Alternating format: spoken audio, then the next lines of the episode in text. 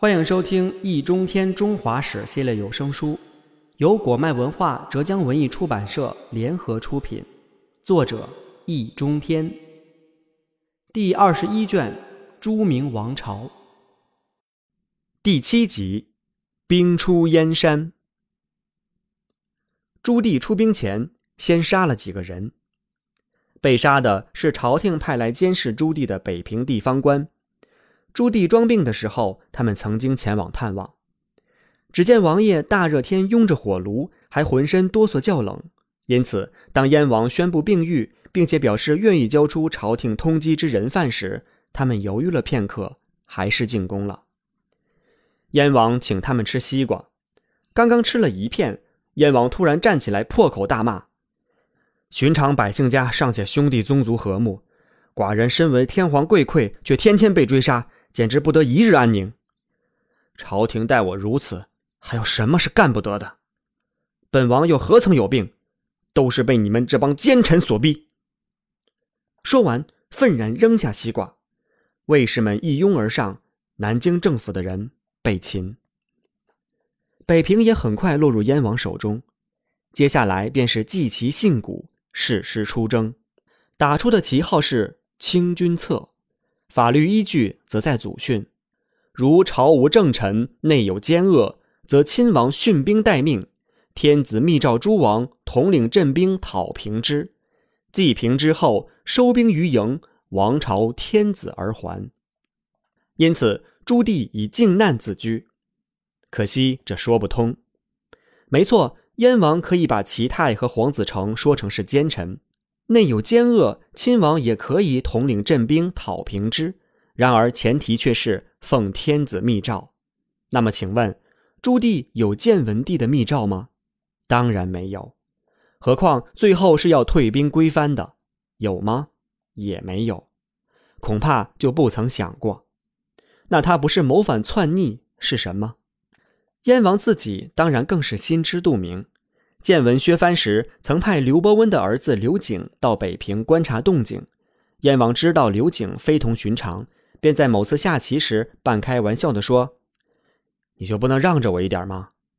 刘景正色回答：“该让的让，不该让的半点不让。”所以燕王对姚广孝说：“民心向着那个人，奈何？”姚广孝答：“臣只知道天道，不知什么民心。”这是胡扯！什么是天道？出征时的狂风暴雨吗？当然，如果有灵异，燕王他们也不会放过。建文四年五月七日，燕军兵临四州城下，守将二话不说的就打开城门投降。朱棣高兴地问：“哎，你是怎么想的？”守将答：“本地僧他神最灵，使他托梦于臣。”这故事立即被便告全军。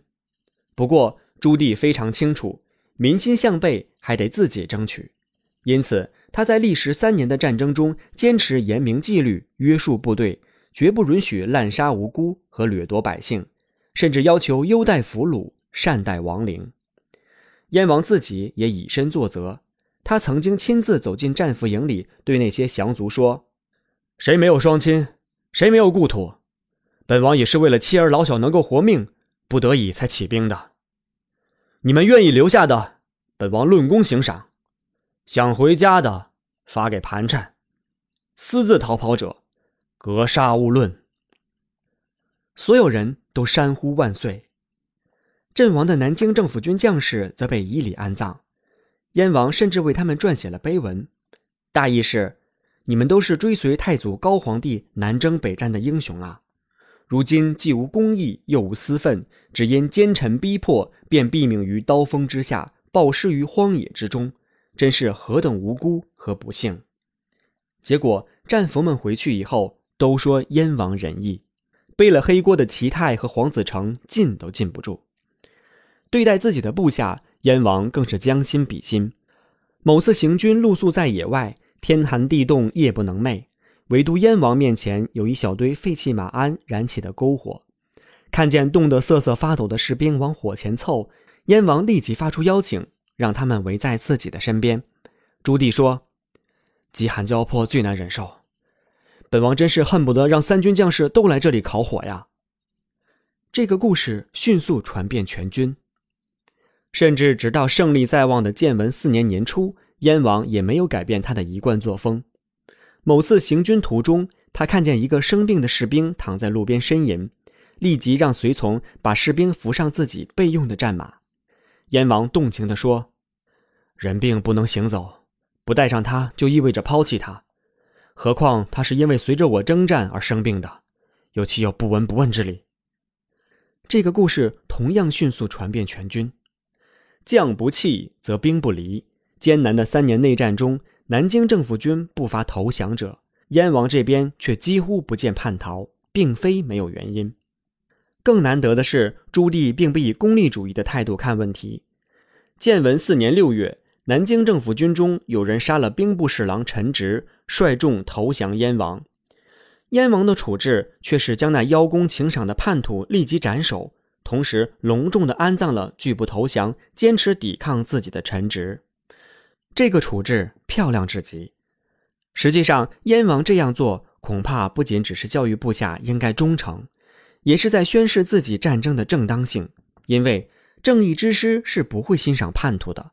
尽管他一直在招降纳叛，也尽管四周守将投降与那个家伙杀害陈植只差一个月，但前者是得到神启，后者却是卖主求荣，又岂能同日而语？朱棣称得上是政治家，他也知道什么时候该打什么牌。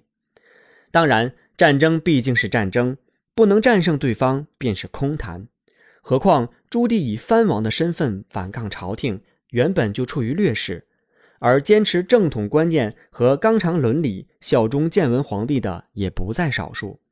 比如南京政府军的先锋官平安，平安是朱元璋的养子，曾经跟随燕王攻城略地，对燕王的战略战术了如指掌，因此两人的战争可谓棋逢对手。不敢大意的燕王也只好亲自迎战。结果是马受伤，剑用完，手中的宝剑折断，五次三番，差点就被平安力斩马下。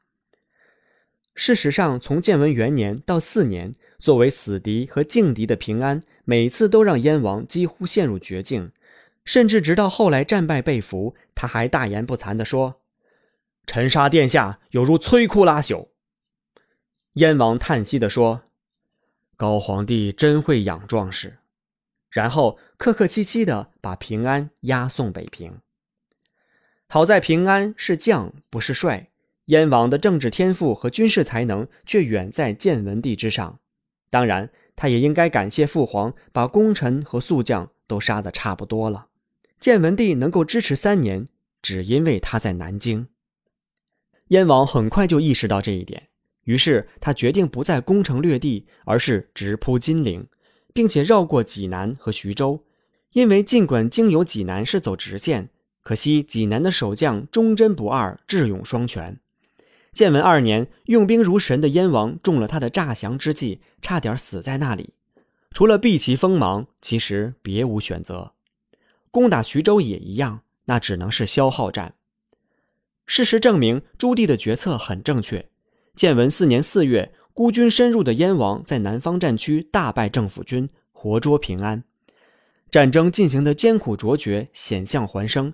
燕军将领绝大多数都信心不足，因此胜利之后，全军欢声雷动，士气高涨。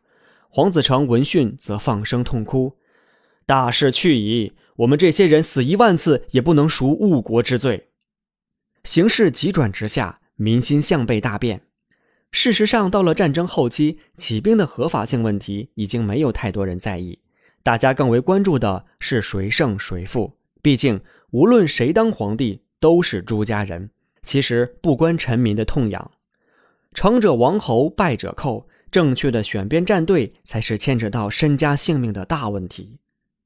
那么，南京方面又如何呢？